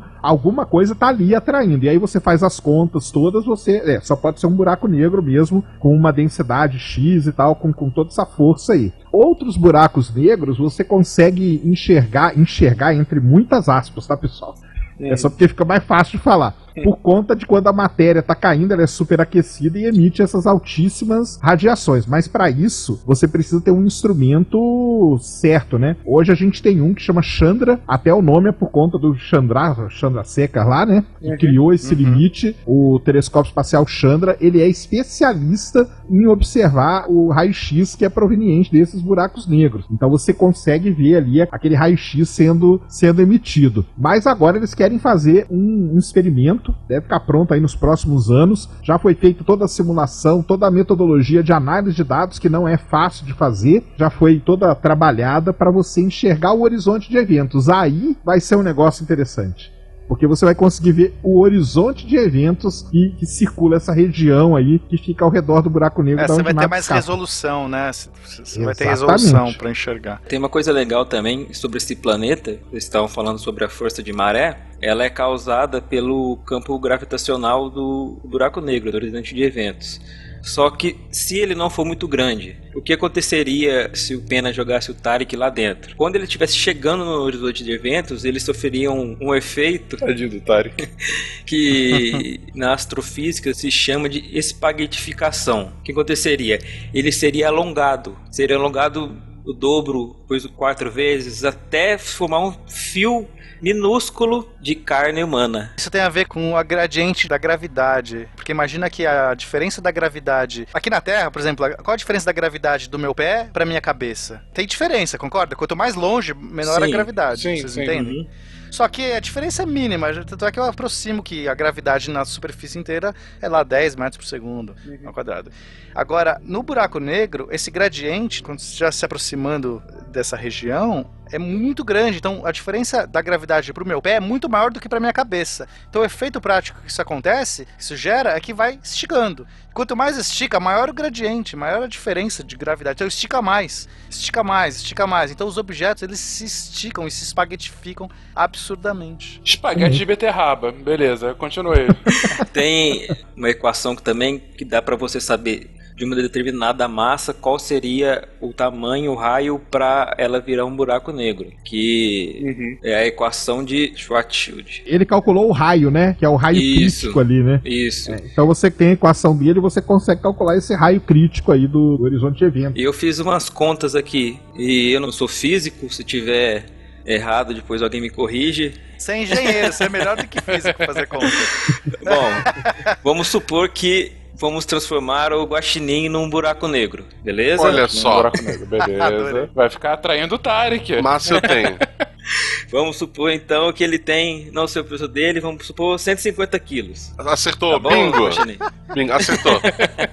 Utilizando a equação, tem que o raio para ele se transformar num buraco negro precisaria ser de 2,22 vezes 10 a menos 25 metros. Só para ter uma comparação, o nanômetro é 1 vezes 10 a menos 5 metros. Então você vê que é um volume minúsculo para ter uma densidade do guacha para ele poder virar um buraco negro que evaporaria rapidamente. Então estamos tranquilos por É. enquanto, é isso? Se Então, A você tá notícia dizendo é boa. então que ele teria que ter. é, desculpa, qual é o número? Só pra deixar claro pro ouvinte. 2,22 vezes 10 a menos 25. 10 a menos 25. Isso. Então ele teria. Isso é antes ou depois do fim do ano? E é justamente esse é o medo que a galera tinha de gerar mini buracos negros, né? Porque se você acelerar partículas e chocar elas de uma maneira que elas fiquem numa distância menor aí do que esse limite de Schwarzschild, você geraria um mini buraco negro. E aí ele poderia comer tudo. Não tinha o menor perigo. Se tivesse realmente chance disso acontecer, eles construíram o acelerador de partículas aqui no Brasil. Eles fizeram na Europa. Pronto. É, mas assim, esse negócio do buraco negro é legal a gente falar porque pegando o gancho que os buracos negros evaporam. E aí quanto menor o buraco negro, mais rápido ele evapora. Eu, eu já expliquei a radiação Hawking. É, aí essa evaporação aí, aí tem muita coisa. né?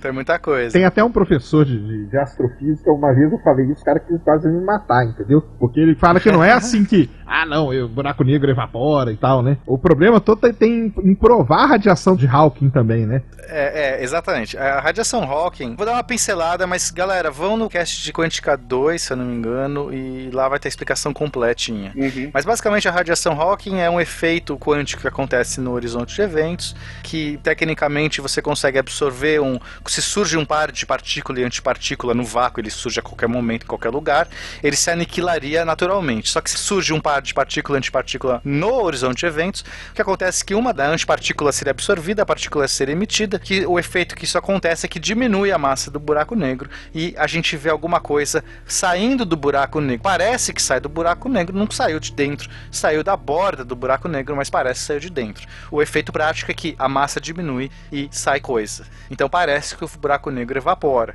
E aí, pela radiação Hawking, né, só que isso é teórico. É, esse modelo é teórico e aí existe todo um clamor da sociedade de astrofísica para conseguir identificar isso mesmo, para ver se realmente bate os dados. E aí isso Fizeram até está um em aberto. experimento no laboratório há pouco tempo, para tentar provar a radiação de Hawking, né? E qual que foi a O- conclusão? Não, não, a conclusão foi que tem mesmo, né? Mas aí tem. É o que você falou, né, cara? Tudo é muito teórico, né? Nessa área, né? É, a gente ainda tá no limiar, né? Isso. é, a física muda muito. Quando a gente tá falando de, desse limiar, essas coisas mudam dia a dia. né? Mas o, o que importa é que, né, por esse modelo teórico do Stephen Hawking, o que importa é que os buracos negros evaporam. E aí, quanto menor o buraco negro, mais rápido ele evapora, porque esse efeito aconteceria exponencialmente quanto menor. Então, ele está evaporando, ele vai evaporando mais rápido. E aí, no limite, se você gerar mini buracos negros, eles durariam tão pouco que não vão destruir o, o laboratório e os aceleradores e tudo mais, né? Mas pode ser que isso esteja errado. E tem o cálculo gente até tá que o pessoal fazendo. faz, né? De qual que é o tamanho que tem, quantos anos, né? Que ele duraria e tal. E aí você chega lá em trilhões de anos, quatrilhões de anos e tudo mais, né? Porque a equação É, tá mais ali, massivos, né? Isso, sim, mais né? massivos, Os, né? menor- os menorzinhos duram segundos, milésimos é. de segundos. Milésimos de segundos, O mas ponto importante para esse cast é o Guaxa buraco negro para espatificar o, o Tarek duraria milésimos de segundo. Ah, mas ia valer a pena no fim, é isso? I'm sorry, Dave. I'm afraid I can't do that. Tem buracos negros que, vamos dizer assim, os mais famosos, né? São os supermassivos, que são esses que estão no centro das galáxias, que tem milhões de vezes a massa do Sol, né? O nosso aqui é um buraco negro tranquilo, tem 4 milhões de vezes a massa do Sol. Mas tem buracos negros de 100 milhões de vezes, e aí vai embora, entendeu? Gente, vocês falam esses números. 4 milhões de vezes. Dá a ênfase que é necessária. É um número gigantesco. É um número gigantesco, é um negócio absurdo. E, e por isso que a gente consegue ver, então, existe uma outra teoria, né? Muita coisa que é no campo da teoria, né? Existe uma outra teoria que defende que toda galáxia tem no seu interior um buraco negro supermassivo. Existem os buracos negros de massa estelar que ficaram muito famosos no ano passado por conta das ondas gravitacionais, que a detecção que foi feita foi da fusão de buracos negros de massa estelar de 30 e poucas vezes, 20 e poucas vezes a massa do Sol. Então, o interessante da detecção de ondas gravitacionais foi porque ela provou a existência de buracos negros. Aí você pode perguntar, "Ah, mas como que ela provou? Porque os físicos aí, né, eles fazem os modelos deles. Então eles têm lá, não, se for uma onda gravitacional emitida pela fusão de dois buracos negros de 10 vezes, 30 vezes. Então tem os modelos e depois o cara tem o dado que ele registrou. E aí ele vê em qual modelo que aquele dado que ele registrou se ajusta. Então, basicamente, o trabalho que o pessoal faz é isso. Óbvio que é 50 bilhões de vezes mais complicado, tá? Mas é.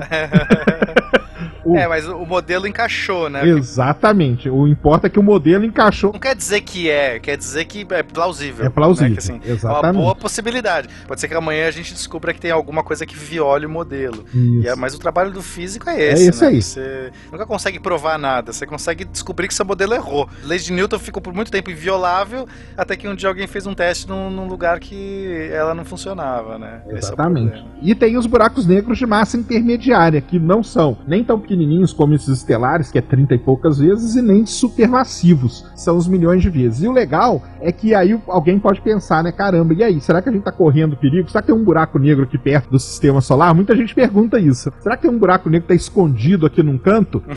E, não, e existe, esses intermediários são os mais difíceis de você observar, por conta do fato, eles não emitem essas radiações, esses raios-x de alta energia, nada disso. Eles, Aqui eles estão numa região já muito vazia, né? não tem nada caindo exatamente, nele. não tem nada caindo perto deles, então eles estão Então você escondidos. não vê nada, você só tem o efeito gravitacional. E se ele tá longe das coisas, você não vai saber até que ele seja próximo demais de você. Exatamente. É, Já os estelares, aí o pessoal fala, ah, e os estelares, né? Então, os estelares, um jeito de detectar é pelas ondas gravitacionais, igual foi detectado, e existe também a tal da lente gravitacional, está sendo usada hoje por conta do efeito gravitacional dele. Se uma estrela passar na frente dele ali, você vê a distorção na luz da estrela e você consegue então chegar à conclusão que ele tem um buraco negro desse. É, A estrela muda de posição. Exatamente. Que a luz contorna, faz curva, a luz faz curva na gravidade e aí ela muda de posição, a gente chama de lente gravitacional. Como a gravitação do buraco, a gravidade do buraco negro é muito grande, né? Então vai ser um efeito muito marcante ali na, na luz da estrela. E aí alguém pode perguntar, tudo bem, e como então que eu tenho no centro da galáxia um buraco negro que é 4 milhões de vezes a massa do Sol? E isso é uma grande questão hoje, o pessoal que estuda isso, é a questão análoga que a gente faz, quem veio primeiro primeiro, o ovo ou a galinha? Quem estuda esse pequeno ramo aí da astronomia, né? Uma grande questão que é feita é a seguinte: será que as galáxias vieram primeiro ou vieram primeiro esses buracos negros supermassivos? Ou será que eles nasceram juntos? Porque você não tem como explicar muito facilmente como que você tem algo tão grande assim. Então, uma das explicações é a seguinte: é o pessoal que chama da teoria do elefante. O, o elefante é grande porque o filhote do elefante já é grande, entendeu? Então ele vai ser grande do mesmo jeito. Então o pessoal fala que os buracos negros supermassivos já podem ter nascido daquele tamanho. E aí existem centenas de trabalhos e de publicações e de estudos e de simulações, principalmente, né, que são feitas tentando ver esse lance da evolução da galáxia junto com a evolução desses buracos negros supermassivos. É uma área muito promissora. Aqui quem gosta de astrofísica e tudo mais, é uma área muito promissora hoje em dia, estudar buracos negros supermassivos. É. Porque você não pode pensar que o buraco negro ele vai começar ali com cinco vezes a massa do Sol, né? Ele vai começar comendo daqui, come um pouquinho ali, come uma outra estrelinha aqui e tal. E de repente ele tem 4 milhões de vezes o tamanho do Sol. Primeiro, que isso aí já foi feito, ele não teria tempo suficiente para chegar nesse tamanho começando pequeno. Então existe esse ramo aí, Gosto falou, né? Muito promissor mesmo. Para quem gosta disso, é um negócio assim sensacional. É, você tem que revisitar as teorias de Big Bang para entender de onde veio toda essa massa, qual a quebra de simetria gerou essas ilhas de massa lá no começo. Quer dizer, isso realmente questiona muito das bases que a gente tem hoje. É um grande mistério, esses buracos negros. E aí o pessoal até brinca, né? Mano? Brinca assim, né? Até a parte filosófica aí, né? Que o buraco negro a gente falou aqui, né? Que é o fim da vida de uma estrela, toda aquela historinha que a gente contou, mas ele pode estar muito, muito ligado ao início do universo e ao início de tudo. Então ele pode ser uma coisa no início de uma galáxia que depois dá, dá origem às estrelas e aí vai toda aquela história que a gente contou. Então, por isso que tem uma, uma corrente muito grande de pesquisadores que defende o lance da coisa cíclica, né? Que não tem começo, não tem fim, né? Por conta de, disso aí. É uma, é uma das correntes. Mas é uma área, assim, realmente é um negócio espetacular. Que você começa a pensar e ver as possibilidades, é uma coisa incrível mesmo. E uhum. você pensando que o Galactus era o vilão da história, hein? Pô, mas... Não, não, olha só, é... olha só. O cara que tem tamanho colossal aparece de saia sem cueca. Ele é o vilão. O buraco, o buraco negro ali é outro. Ali é negro mesmo, né? ok. E um último ponto, não menos interessante, e que também foi mencionado e utilizado no Interestelar, que virou nossa espinha dorsal aqui, ligando o cast de hoje, é o buraco de minhoca, que também está muito relacionado com o buraco negro, né? É, o, o, buraco de minhoca, ele é uma também uma conjectura teórica. Inclusive, alguns físicos, alguns pesquisadores já tinham pensado sobre isso. Quem deu corpo para isso foi o, o, Einstein e o Rosen, que eles criaram o primeiro modelo possível, que seria juntar dois buracos negros. Como que isso aconteceria? Então, primeiro que eles partiram do buraco negro de Schwarzschild, que é o modelo de buraco negro mais simples. A gente não falou muito, mas eu já aproveito e menciono. O buraco negro de Schwarzschild seria um buraco negro que não roda. Ele é um buraco negro simples, não, não gira. Isso não existe na prática, porque todo buraco negro tem algum giro possível. Só que pegando esses buracos negros mais simples, uma das soluções da equação de Einstein seria como eles distorcem o tecido da realidade na quadridimensão, numa outra dimensão, seria possível, né, uma das, das, soluções da equação, você criar uma ponte. Tanto é que o nome correto para buraco de minhoca é ponte Einstein-Rosen, ou seja, uma ponte que ligaria um buraco negro a outro buraco negro. De tal jeito que uma coisa caindo num buraco negro, se não fosse aniquilada, ela conseguiria sair do outro lado, né? Só que seria um caminho de mão única. Uhum. E aí, só que isso é obviamente um modelo teórico, né? Assim, é uma coisa muito, muito louca. Tanto que falam que não pode surgir naturalmente, né? Até falam falam isso, né? É, assim, é, não pode surgir naturalmente para ligar o mesmo universo. Mas enfim, a gente tá falando de uma conjectura levando ao limite os modelos, tá? Quando a gente pega os modelos e joga eles ao limite, pode sair qualquer coisa. Só que uma coisa muito legal que aconteceu, então assim, primeiro que é, um dos caras conseguiu provar que esse buraco de minhoca, ele seria instável. Então assim, já destruiu tudo, seria tão instável a ponto de que não daria tempo da luz atravessar. Ou seja, ele se formaria, se você conseguisse formar, seja de uma maneira natural ou não, ele não conseguiria durar o suficiente suficiente para que nem o raio de luz conseguisse fazer a travessia. Então isso já jogou banho de água fria na maioria do pessoal. Mas aí veio o Kip Thorne. O Kip Thorne é um dos maiores astrofísicos aí do momento que trabalham com buracos negros e tudo mais. Ele é o consultor do Interestelar, inclusive. E ele concebeu o que eh, a gente chama hoje de buracos de minhoca transponíveis. Que seria ele conseguir colocar um jeito de dar uma estabilidade nessa parada, então isso perduraria, e seria de duas vias. Ele levaria de um ponto A ao ponto B e do ponto B para o ponto A. Então ele, ele resolveu dois problemas, da estabilidade e da transponibilidade bidirecional. Você pode ir de um lado para o outro. O problema é que para você gerar essa coisa, agora ele não está mais usando o buraco negro de Schwarzschild, que é o simples, ele está usando já um, os buracos negros mais complexos, que tem rotação, que não são neutros, que tem campo elétrico e magnético. Nem falamos disso é, hoje, né? É, não, não deu tempo de entrar nos detalhes. Mas essa solução precisa de uma coisa chamada de energia negativa. Ou massa negativa. Você teria que ter alguma coisa ali dando uma gravidade negativa, gerando uma energia negativa, que para muitos foi também um banho de água fria, do tipo, ah, duh, você precisa de uma, uma massa negativa. Da onde você vai tirar isso? No amor. A questão, a questão é que do amor A questão é que hoje a gente já tem uma energia negativa que aparece nas equações, nos modelos do universo, né? Que a gente tem a energia escura. Energia escura nada mais é do que uma energia negativa, tá, gente? É uma parada que. um efeito antigravitacional no universo, que a gente pode cogitar como sendo energia do vácuo. Ninguém sabe ainda o que é energia escura, nem o que é a massa escura. Mas a questão é, se existir essa tal energia escura, essa massa escura, isso for manipulável, de algum jeito a gente conseguir manipular isso, pode ser que esse modelo dos buracos de minhoca transponíveis sejam possíveis possíveis. E se for possível, isso quer dizer que a gente poderia ter um atalho para viajar de um ponto do universo a outro ponto do universo de uma maneira muito rápida, vencendo provavelmente a velocidade da luz, os problemas da velocidade da luz. Então abre aí um ramo enorme para ficção científica, porque a gente ainda está muito, está anos-luz de conseguir gerar um buraco de minhoca transponível ou intransponível, ou seja lá o que for. Ou isso, ou a gente vai ser visitado por seres humanos do futuro que são brilhantes e que falam conosco nas naves deles, né? Como foi no, no, no E dizem, busquem conhecimento. pra, pra, acabar, né? Busquem sempre, né? Gente, uma viagem pela vida da estrela, pela morte da estrela, pelo início do buraco negro e pela morte de todo mundo espaguetificado pelos buracos negros.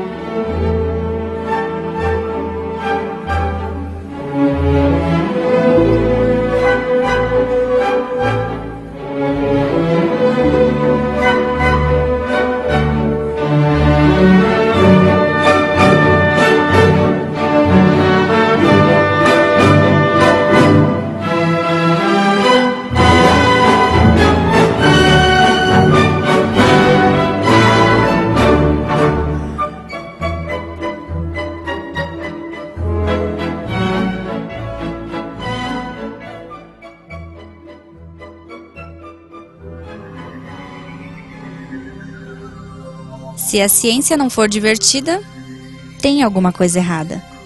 Tem que ser divertida. A coisa mais divertida que tem é a ciência.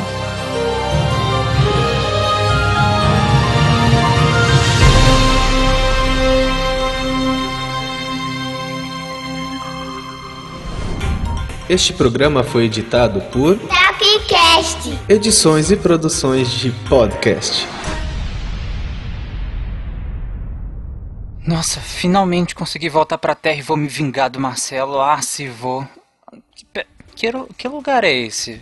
Parei longe. Essa estátua da liberdade. Parece peluda. Estátua da liberdade é um guaxinim. Não! Seus maníacos, vocês acabaram com tudo!